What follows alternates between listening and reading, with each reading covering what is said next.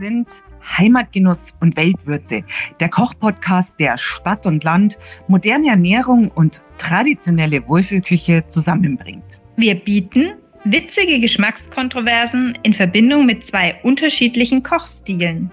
Und wir sind Madame Maisch und die Einhörnerin. Servus und ein herzliches Grüß Gott. Ich bin die Einhörnerin und ich habe mir diesmal, es ist ja Mai und Mai ist ja der Maibock. Und ich habe mir dieses Mal für euch ein Wildgulasch aus dem Topf mit Kartoffelknuddel ausgedacht. Und das schmeckt so sensationell. Also liebe Madame Maisch, also mein Rezept hat so sensationell geschmeckt. Was hast denn du? Hast du auch ein Gulasch gemacht?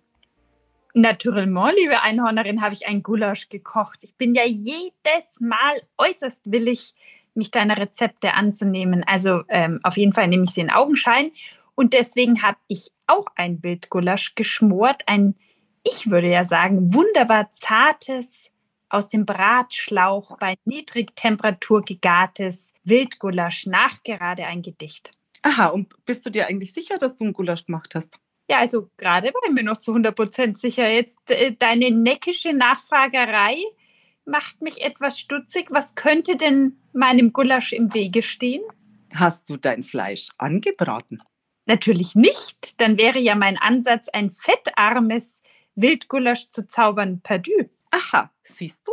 Dann hast du nämlich eher ein Ragout gemacht. Und zwar, Gulasch kommt ja aus dem Ungarischen und das bedeutet so viel wie angeröstet. Und deswegen bei einem Ragout wird das Fleisch eben eher selten angeröstet. Und beim Gulasch dagegen gehört das Anrösten des Fleisches einfach dazu. Apropos dazu, Nochmal eine weitere Frage. Was gab es denn bei dir dazu? Ja, bevor ich zum Dazu komme, also der Monsieur Hack hat es als Gulasch anerkannt. Aber ich kann es ihm natürlich auch als Ragout servieren, da hätte ich jetzt keine Probleme. Ja, was gab es bei mir dazu? Eine flotte Beilage oder flotte Beilagen, um diesem Ganzen äh, etwas Leichtigkeit zu verleihen. Denn Gulasch ist für mich ja doch eher immer ein sehr wärmendes Gericht und auch die TCM spricht dem äh, äh, wärmende Eigenschaften hinzu. Aber bei mir gab es jetzt leichte Linsennudeln und ein paar leichte grüne Bohnen. Farblich übrigens ein Dreiklang, wie du ihn, liebe Einhornerin, eigentlich nicht besser hättest herstellen können. Na dann. du hättest ja auch Gulasch mit Gebäck servieren können. Das ist richtig, das wäre noch flotter gegangen, aber das entspricht ja nicht meiner derzeitigen Weizen-Dinkel-Abstinenz und überhaupt versuche ich ja Brot- und Brötchenkonsum etwas zu minimieren. Was mich aber zu der Frage bringt, warum du nicht Gebäck serviert hast, sondern Klöße. Knödel. Klöße. Gut, das ist jetzt eine Geschichte, da werden wir uns wahrscheinlich nicht drauf einigen. Ihr merkt schon, da kommen wieder unsere regionalen Unterschiede. Waging am See, Altbayern, Nürnberg, Franken. Also das ist wir kennen es ja bei den Ministerpräsidenten, da gab es ja auch immer diese Geschichten hin und her. Der fränkische Proporz oder der altbayerische Proporz. Äh, Gulasch mit Gebäck ist übrigens österreichisch. Also deswegen, ich habe mich auf ein bayerisches traditionelle oder auf eine bayerisch traditionelle Beilage festgelegt und eben die Kartoffelknödel gemacht. In diesem Zusammenhang, du, was gibt es denn sonst noch so von dir für Infos? Ach, für Infos. Ich dachte schon, das reicht ja wohl als Beilagen. Also, Das stimmt. Also da sage ich jetzt auch mit einer, gut, nicht ganz Sättigungsbeilage, also Linsennudeln, aber gut, äh, Bohnen, aber nichtsdestotrotz, ich glaube, du servierst ja heute noch ein bisschen mehr, wie immer natürlich. Ja, natürlich. Also erstens mal Linsennudeln sind hochsättigend und auch äh, sehr fein und Bohnen sind auch noch gesund obendrein. Aber an Infos gibt es von mir zum Beispiel heute etwas zum fettarmen Garn von Fleisch, was auch sonst noch, nämlich Mithells Bratschlauch beziehungsweise nachdem der Bratschlauch ja durchaus kontrovers diskutiert wird, habe ich auch ein paar Alternativen parat und natürlich eine kleine, schön ausgewogene Portion TCM-Wissen zum Wildfleisch. Und bei dir? Also ich werde gleich jetzt ein bisschen was zum Thema Nachhaltigkeit und Wildfleisch sagen und dann widme ich mich ganz intensiv dem Thema Kartoffelknuddel. Also alles rund um Teig und Gelingen. Denn mir hat den ersten Kartoffelknödel, also die erste Tranche, ziemlich zerfetzt. Und da kommt jetzt auch schon mein erster Tipp, falls nämlich gar nichts mehr geht. Einfach Wasser wieder abgießen, Bad in ein hohes Gefäß äh, füllen und dann mit ein bisschen lauwarmer Milch und dem Pürierstab einen Kartoffelbrei draus machen. Oder aber in den Supermarkt gehen, fränkischen Klosteig kaufen und fränkische Klöße mit Bröckerle machen. Gut, also ähm, die Bröckele alleine turnen mich jetzt schon total ab, aber gut, Bröckele. Ähm, ich weiß nicht, ich habe noch gar nie geschaut. Siehst, wäre auch mal eine Idee, ob es hier in den Wagginger Supermärkten fränkischen Klosteig gibt. Also ich erinnere mich an meine Zeit im Fränkischen und da habe ich sehr wohl öfters mal einen Klosteig gekauft. Ja, ja es wäre nachgerade sehr schade, wenn es in Wagging keinen fränkischen Klosteig zu kaufen gäbe. Und außerdem, die Bröckele sind ja das Allerfeinste am Kloß. Geröstetes Toastbrot innen drin quasi, wie, wie so ein kleines, eine kleine Überraschung. Man macht das Kloß auf und sieht die Bröckerle, gießt die Soße drüber, in dem Fall Gulaschsoße und äh, der Genuss ist vorhanden. Ja, ich sage jetzt mal nichts dazu. Ähm, wer das will, kann das natürlich gerne machen. Ich habe es nicht gemacht. Und in diesem Zusammenhang, was wir noch alles mit in unseren Rezepten angestellt habt, das lest ihr natürlich wie immer auf der Website einhornerin.de. Das Rezept von der Madame Maisch findet ihr auf ihrem Instagram-Kanal. Und wir begleiten euch natürlich wieder durch die Wochen mit unseren Tipps und Tricks auf unserem Instagram-Kanal von Heimatgenuss und Weltwürze. So ist es. Und ich bereite dir jetzt verbal den Boden für dein Wildgulasch. Ich bin schon sehr gespannt. Vielen, vielen Dank. Und da widme ich mich doch erstmal gleich dem Thema Nachhaltigkeit. Ihr wisst ja, ich mache mir da schon immer Gedanken, wie nachhaltig sind die Gemüse. Wir hatten es ja letztes Mal beim Rhabarber, wo ich eben festgestellt habe, dass ich nur Gewächshausware bekommen konnte zu dem Zeitpunkt. Wild aus freier Natur. Also wenn ihr wirklich das beim Jäger kauft, dann ist es keinerlei also das ist keinerlei Umweltbelastung in dem Sinn. Also oder das Wild produziert natürlich, äh, indem das es lebt, CO2, aber es ist keine intensive, energieintensive Fütterung. Ihr habt keinen Transport der Tiere. Ihr habt äh, genmanipuliert. Gut, jetzt sagen manche, wenn das Reh natürlich auf einer Wiese dann war, wo irgendwie was angebaut wird, was auch nicht so sinnvoll ist, aber das weiß man nicht. Also generell gehen wir davon aus, dass das Reh sich sehr gesund ernährt. Und du hast natürlich auch keinen Stallmist, du hast keinen Verbrauch am Boden und du musst natürlich auch nicht Wasser dem Reh zur Verfügung stellen, sondern das Reh bedient sich natürlich draußen. Also deswegen ist es eigentlich eine sehr nachhaltige, ein sehr nachhaltiges Fleisch oder ein sehr nachhaltiger Fleischgenuss. Und wichtig, wenn ihr jetzt zum Beispiel sagt, okay, ihr, ihr, ihr wollt es jetzt nicht selber kochen, sondern ihr geht vielleicht ins Restaurant, dann fragt doch auch nach. Also weil es ist nämlich so und da müssen wir natürlich dann aufpassen, wenn wir anderweitig Wildfleisch essen, wo kommt das Fleisch her? Weil mittlerweile ist es zum Teil schon schon so, dass es importiert wird. Und dann hast du natürlich Ware auf dem Tisch, die äh, per se nicht mehr ganz so nachhaltig ist. Machst du das? Fragst du da mal nach im Restaurant, wo, wo Fleisch herkommt, wenn du Fleisch isst? Generell schon. Wild esse ich relativ selten im Restaurant, aber äh, wo mein Hühnchen herkommt oder mein Rindfleisch, äh, frage ich schon da hast recht. Der, der Witz übrigens bei Wild ist ja, dass es nicht biozertifiziert ist, wenn es aus der Jagd stammt. Anders als wenn es aus dem Darmwildgehege oder sowas stammt. Dann kann es auch so ein Biozertifikat haben. Richtig, aber dann hast du natürlich wieder den Punkt, dass äh, Dammwild, das ja aufgezogen wird, gezüchtet wird, genau das, es braucht Futter, es braucht Wasser. Das heißt, von der Nachhaltigkeit ist es dann nicht mehr so äh, gut. Aber wenn jemand sagt, er will unbedingt Biofleisch essen und wir wissen, was sein Reh zum Fressen kriegt hat, dann bist du halt im Endeffekt wie auch beim, beim Rindfleisch, das biozertifiziert ist. Also ich muss sagen, ich kaufe da einfach sehr gerne dann beim Jäger ein und gehe halt dann auch gerne in Wirtschaften, wo ich weiß, dass die zum einen beliefert werden von einem Jäger oder gehe auf eine Hütte, wo ich weiß, dass der Hüttenwirt selber schießt. So, dann kommen wir doch gleich mal zu den Kartoffelknödeln. Also normalerweise fange ich ja nicht mit der Beilage an, aber in diesem Zusammenhang lohnt es sich, denn es ist gar nicht mal so unpfiffig, also die herzustellen. Wie gesagt, ich habe die ersten, die ich gemacht habe, waren halb halb, also sprich äh, 500 Gramm Kartoffeln im, äh, gekocht und dann durch die Kartoffelpresse gedrückt, ausgebreitet, abkühlen lassen und den, die anderen 500 Gramm Kartoffeln geschält über eine Gemüsereibe gezogen, also geraspelt und in einem Küchentuch aufgefangen. Und dann habe ich eben gewartet, bis sich in dieser Flüssigkeit, die ausgedrückt wurde, die Kartoffelstärke absetzt. Und dann habe ich das, die Flüssigkeit abgegossen. Und dann war ich mir aber nicht mehr sicher, ob das die Kartoffelstärke war. Irgendwie hat das alles nicht so wirklich funktioniert. Der Teig war dann ein bisschen barzig. Deswegen gleich auch nochmal ein Tipp, wenn ihr Kartoffelknödel macht, macht einen Probeknödel. Also das rentiert sich, weil ihr dann eben nicht eine ganze Suppe da drin oder einen ganzen Barz da drin schwimmen habt, so wie bei mir. Gut, was ihr dann machen könnt, habe ich ja auch schon gesagt. Die zweite Variante war dann einfach nur Kartoffeln zu kochen, durchzupressen und die dann mit ein bisschen Mehl, Muskatnuss, Salz, Pfeffer und eben zwei bis drei Eier, dementsprechend welche Mengen ihr nehmt. Das, die genauen Mengen findet ihr ja im Rezept. Und habt die dann gekocht. Das geht jetzt von der Herstellung schneller und vom Kochen her ist es eigentlich genau dasselbe. Ihr müsst aufpassen.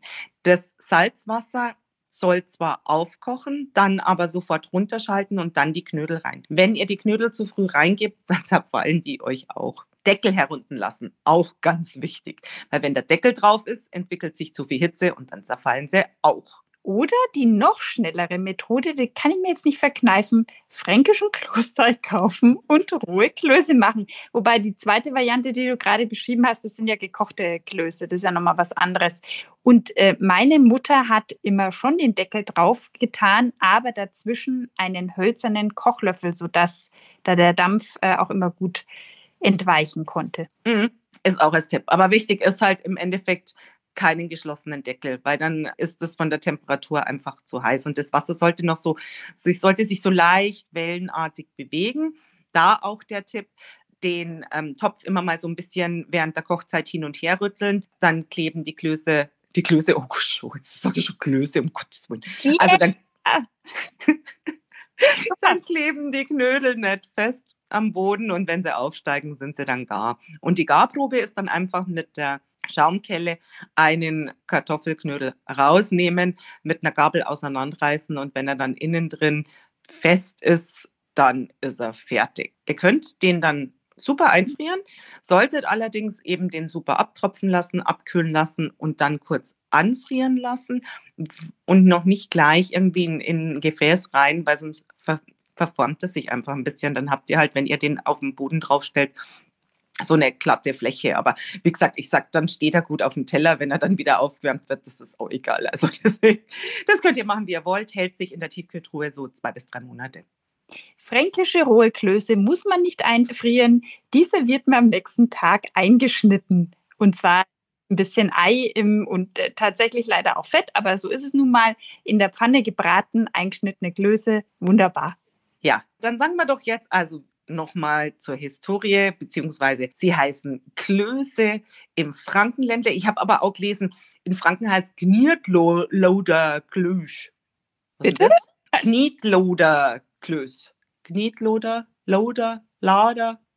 Ah, ja, das wäre mir jetzt nicht bekannt. Man kann Gniedle sagen. Das ist auch noch was. Aber es sind Klöße, ja, aber Gniedler. Genau, äh, dann ist so. Oder. Ach, das ist Gniedler oder. Da fehlt das Leerzeichen. Ah, okay. Knieloder. Ja, Stark. Jawohl. Wenn die, wenn die Ausländer versuchen, äh, Fränkisch zu sprechen. Genau, und in Österreich heißen sie dementsprechend Erdäpfel, Knädel. Klar, Erdäpfel sind Kartoffeln. So, dann ähm, würde ich mal sagen, sollten jetzt alle ähm, Fragen dahingehend beantwortet sein. Also Probeknödel machen, sinnvoll, wenn noch zu batzig, ein bisschen Mehl oder auch Stärke hinzufügen.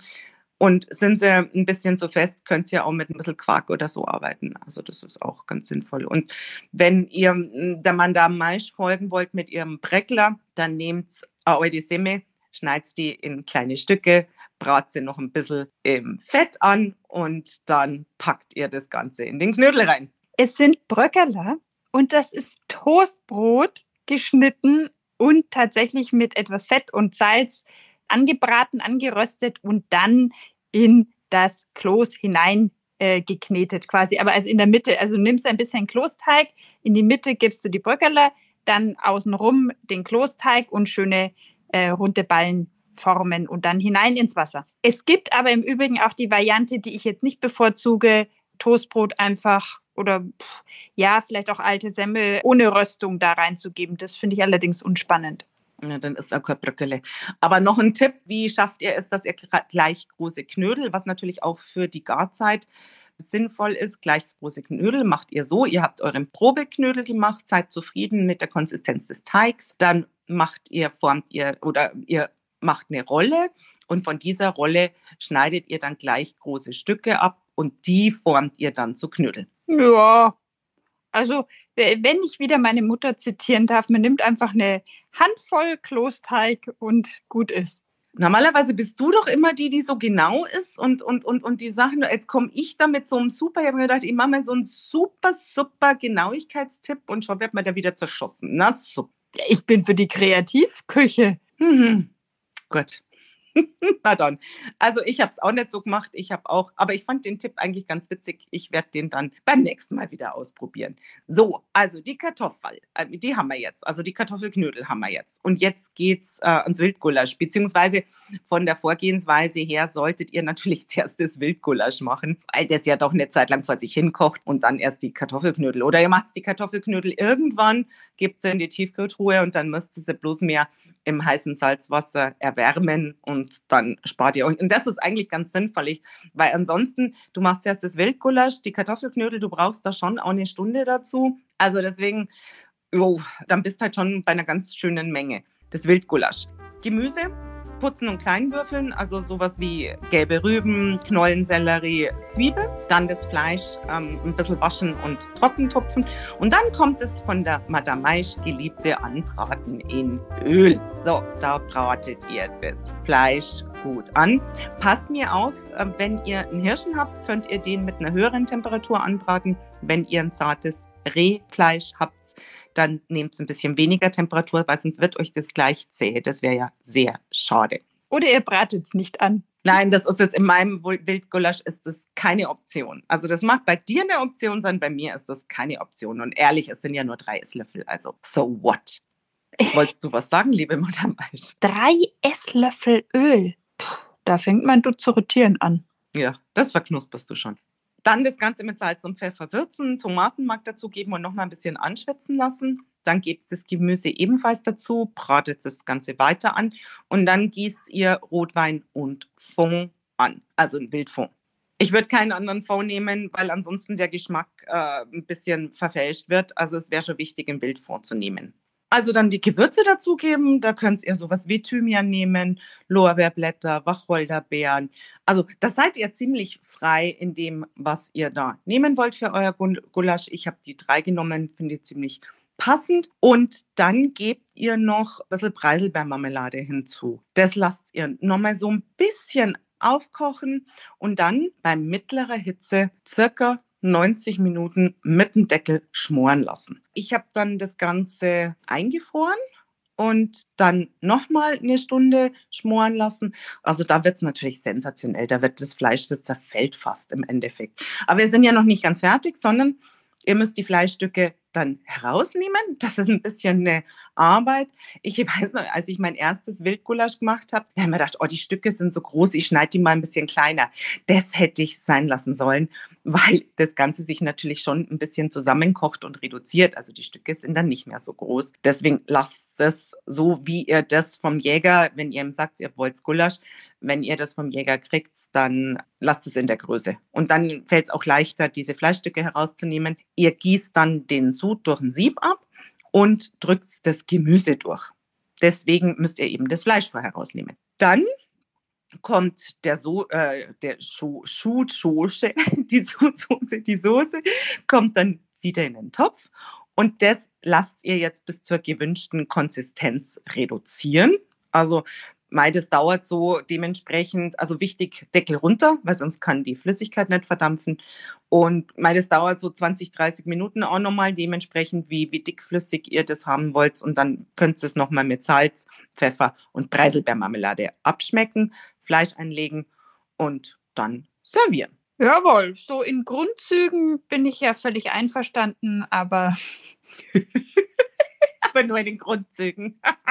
Alles klar. Du, dann komm doch jetzt gleich mit deinem Bratschlauch um die Ecke. So, das ist auch so was, wo man so den anderen, ja, na, lassen wir das. Mhm. Bitte? Nix. Ich weiß jetzt nicht, worauf du hinaus willst, liebe Einhornerin, aber dieses Mein-Rehgulasch aus dem Bratschlauch zusätzlich bei Niedrigtemperatur gegart besticht durch eine famose Zartheit ganz ohne vormaliges Einfrieren und wieder aufwärmen. Und ein ganz besonderes Aroma, wobei ich sehr brav war, beziehungsweise deine Gewürzmischung durchaus als passend empfunden habe. Ich habe sie nur natürlich noch ein wenig verfeinert und angereichert, aber ansonsten kann man die so stehen lassen. Das ist wie so manchmal, manche Leute, wenn sie dir irgendwas Blödes sagen wollen, sagen auch zuerst. Also vielen Dank für diese tollen Worte, aber, und das war jetzt, die ich eigentlich ganz passend fand, aber ich habe sie natürlich verfeinert. Mhm. Ja, das musste sein. Aber zurück zum Bratschlauch. Den wollen wir ja nicht äh, verheimlichen. Also der Bratschlauch, warum habe ich ihn genommen? Weil er eine wirklich ideale Art des fettarmen und auch backofensauberen Garns ist, wenn man eben Gulasch im Backofen gart. Wenig Putzarbeit, wenig Abwaschschufterei, also insofern ideal. Denn in diesem Bratschlauch, wenn du alles hineingegeben hast, gart ja das Fleisch quasi in seinem eigenen Saft und die Gewürze und die Beigaben noch dazu. Und am Ende muss man auch natürlich die Fleischstücke rausnehmen und hat eigentlich schon die Basis, eigentlich hat man schon die hocharomatische Soße. Ich gebe aber zu ein paar, aber lassen sich nicht verhehlen. Und das erste und wohl wichtigste Argument gegen den Bratschlauch ist, er ist aus Kunststoff und er ist ein, ein Einmalprodukt also ein Wegwerfprodukt. Hinterher gelbe Tonne, mehr geht nicht. Und es wird in mehreren Foren heiß diskutiert, ob dieser Kunststoff nicht bei Hitze doch das ein oder andere Schädliche abgibt und in das Bratgut äh, dann hineingibt. Schau, da hast du wieder Großstadt. Im Endeffekt hast du die Möglichkeit, das Ganze zumindest noch irgendwie in der Weiterverwertung zuzuführen. Bei uns ist es, es gibt keinen gelben Sack. Das heißt, hier gibt es einen Wertstoffhof und da werden alle verschiedenen Plastik getrennt. Also das ist ungefähr eine Stunde Aufenthalt, bis da Hartplastik, Weichplastik, äh, schieß mich tot Plastik. Also äh, ja. Ja, ich, also ich, ich gebe es ja wirklich zu, er hat, er hat auch Nachteile. Ich meine, gut, man kann natürlich sagen, dieses ist ja ganz dünner Kunststoff, da fällt nicht viel an, wenn du da mit dem Bratschlauch hantierst. Aber das ist nicht wegzudiskutieren. Ich persönlich würde auch kein Rezept im Bratschlauch vollführen, indem man mit 200 Grad oder so hantiert. Und ich benutze den Bratschlauch auch nur, wenn es um so kleinere Mengen geht. Gulasch für maximal vier Personen, das heißt Monsieur Hack und ich. Und ähm, wir wären ja schon drei. Und dann eine kleine Portion für die nächsten Tage. Das Zweite ist, es gibt Alternativen. Und da wäre zum einen mal, wenn es um so Bratschlauch-ähnliche Sachen geht, äh, muss man überlegen, woher kommt das Ganze? Das kommt aus dem Französischen, en papillote, das heißt in Papier gegart im Prinzip kannst du auch Pergamentpapiersäckchen nehmen. Für Gulasch finde ich es jetzt allerdings, also das ist schon eine arge Nestelei und Packer und Bastelei. Also puh. Ich habe das mal, ich habe mal einen Fisch in, in so Säckchen gemacht. Also das finde ich ist ganz pfiffig. Also auch wenn du das dann auf dem Teller hast, wenn du das dann mit einer schönen Bambusschnur oder so zumachst, das ist schon, ja. Genau, also so für Lachs oder anderen Fisch, da finde ich, ist das schön, weil du es dann auch nicht da wieder rausnesteln musst, sondern so auf den Teller legen kannst. Oder man kennt es ja auch, jetzt auch nicht gerade das umweltfreundlichste Alupäckchen am Grill oder so. Also, aber vom Prinzip ist immer das Gleiche gemeint. Es gart etwas so im eigenen Saft. Und was ich jetzt schon gesehen habe, was sehr interessant ist, habe ich aber zu spät entdeckt. Es gibt jetzt auch schon so eine Art Kochtüten, nennt sich das, aus unbeschichtetem Papier, also diese Pergamentidee, aber schon als Tüte die soll auch kompostierbar sein und da kannst du dann das Gulasch auch hineingeben und hast nicht so eine Bastel-Fitzelarbeit. Allerdings natürlich auch Pergamentpapier, auch immer alles Einmalprodukte, aber eben nicht Kunststoff. Eine Mehrwegalternative wäre der Römertopf. Wenn ich da allerdings das Wildgulasch in der Größenordnung, die ich verwandt habe, reingebe, dann das, in, das sind fast ein bisschen verloren. Oder im Dampfgarer geht auch. Ich habe keinen Dampfgarer, deswegen habe ich es noch nicht ausprobiert. Gibt es aber diverseste Rezepte. Also ehrlich, ich finde beim Gulasch auf die Röstaromen zu verzichten problematisch. Ja, da werden wir, glaube ich, nicht auf einen gemeinsamen Weg kommen, denn ich finde dieses mein Regulasch so hochvorzüglich, dass ich da gerne auf Röstaromen verzichte, die da überhaupt gar nicht nötig sind. Allerdings braucht dieses Gulasch länger als deines, weil ich es ja bei Niedrigtemperaturen gegart habe. Das heißt insgesamt fünf Stunden, wobei du für die Vorbereitung, sage ich jetzt mal, maximal eine halbe Stunde brauchst. Danach kann dieses Gulasch völlig selbstständig und beaufsichtigungsfrei im Ofen garen. Und das ist schon ein, ein schöner Vorteil von Niedrigtemperaturgaren.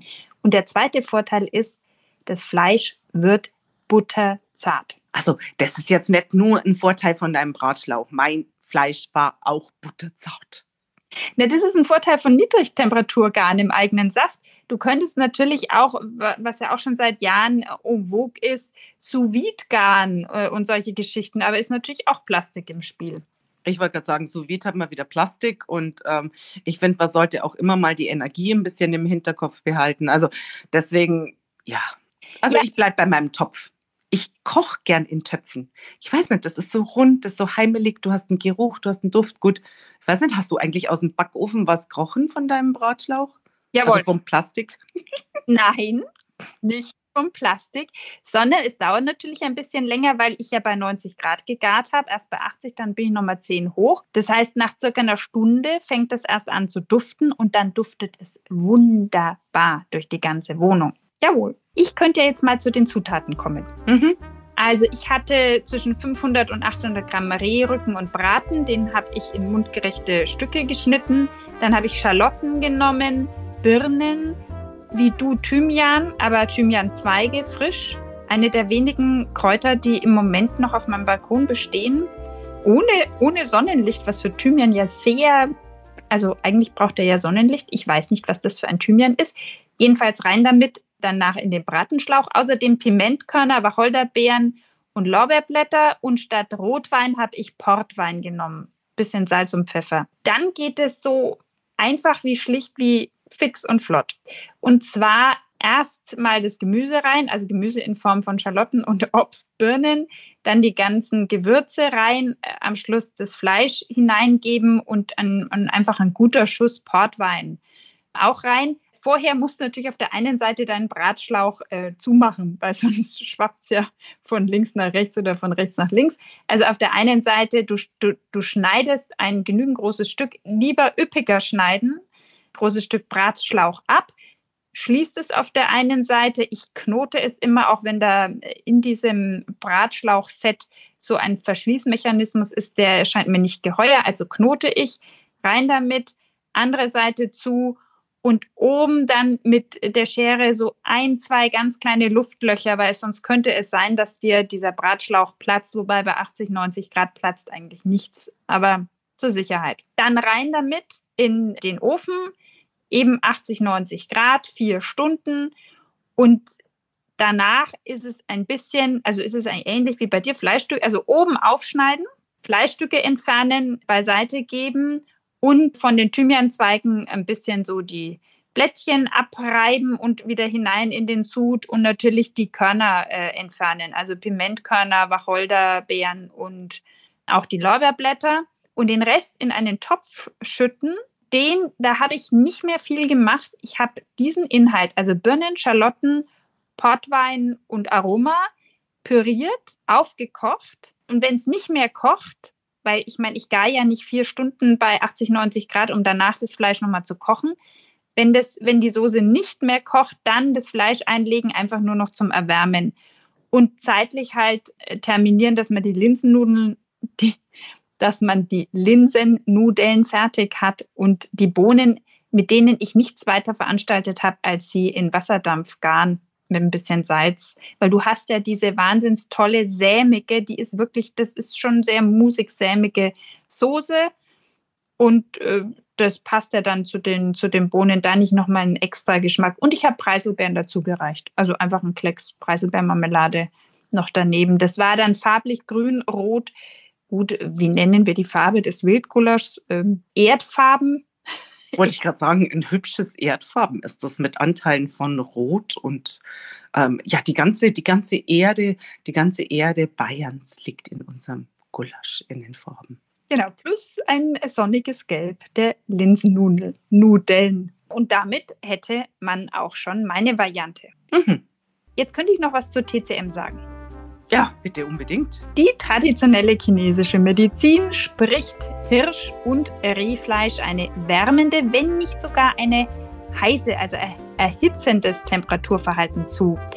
Deswegen eigentlich eher so ein Herbstgericht. Das Element, das zum Hirsch- und Rehfleisch gehört, ist Metall und das Organ ist die Lunge. Und insgesamt soll Wildfleisch das Yang-Element in dir stützen und auch den Blutfluss regulieren. Therapeutisch wird es eingesetzt, naja, wegen seiner erhitzenden Wirkung oder wärmenden Wirkung bei Kälte und wenn du dich kraftlos fühlst, weil es auch so eine stärkende Wirkung hat. Und mit den Linsennudeln und den grünen Bohnen, die haben jeweils temperaturneutrale Wirkungen. Damit das, äh, diese Hitze sich nicht potenziert, finde ich diese Beilagen jetzt gerade im Frühling da sehr genial, weil ich glaube, sonst wird sogar ich in Hitzewallung versetzt werden. Ja, also sind wir uns im Klaren drüber, natürlich eher wärmend, aber nichtdestotrotz, jetzt im Mai und gibt es ja auch immer wieder kalte Tage, beziehungsweise die Eisheiligen und deswegen, ich finde, das geht schon hin und wieder mal. Naja, dein Maibock. Ich habe ja früher immer gedacht, äh, du redest von Starkbier, aber ich bin ja eines Besseren belehrt worden, dass auch der eben der Maibock jetzt erst geschossen werden darf. Mein Reh im Übrigen befand sich vorher in der Tiefkühltruhe und stammt vom vergangenen Jahr. Doch, also ich finde es aber immer wieder, ähm, und wie gesagt, an einem kalten Tag oder kühleren Tag so ein Gulasch funktioniert wunderbar. Das bringt mich allerdings zu der Frage, wie bist du jetzt demnächst unterwegs in unserer nächsten Podcast-Folge? allwettertauglich, würde ich sagen. Das ist sowohl für die Sommerhitze als auch für eine kühlere Temperatur geeignet. Ich habe mich mal darum gekümmert, was man denn mitnehmen kann ins Büro und habe deswegen einen Booster fürs Büro kreiert. Brokkoli, Brunnenkresse Aufstrich mit Leinsamenbäckern. Oh, das klingt da so gesund. Mein Wahnsinn. Ja, das wird mich auch total weg. Also das boostert mich jetzt schon weg. Da, da, da boostet die Chili auch gleich weg. Du, dann würde ich jetzt sagen, in dem Sinne, liebe Madame Maisch, Servus und mach's gut. Salut.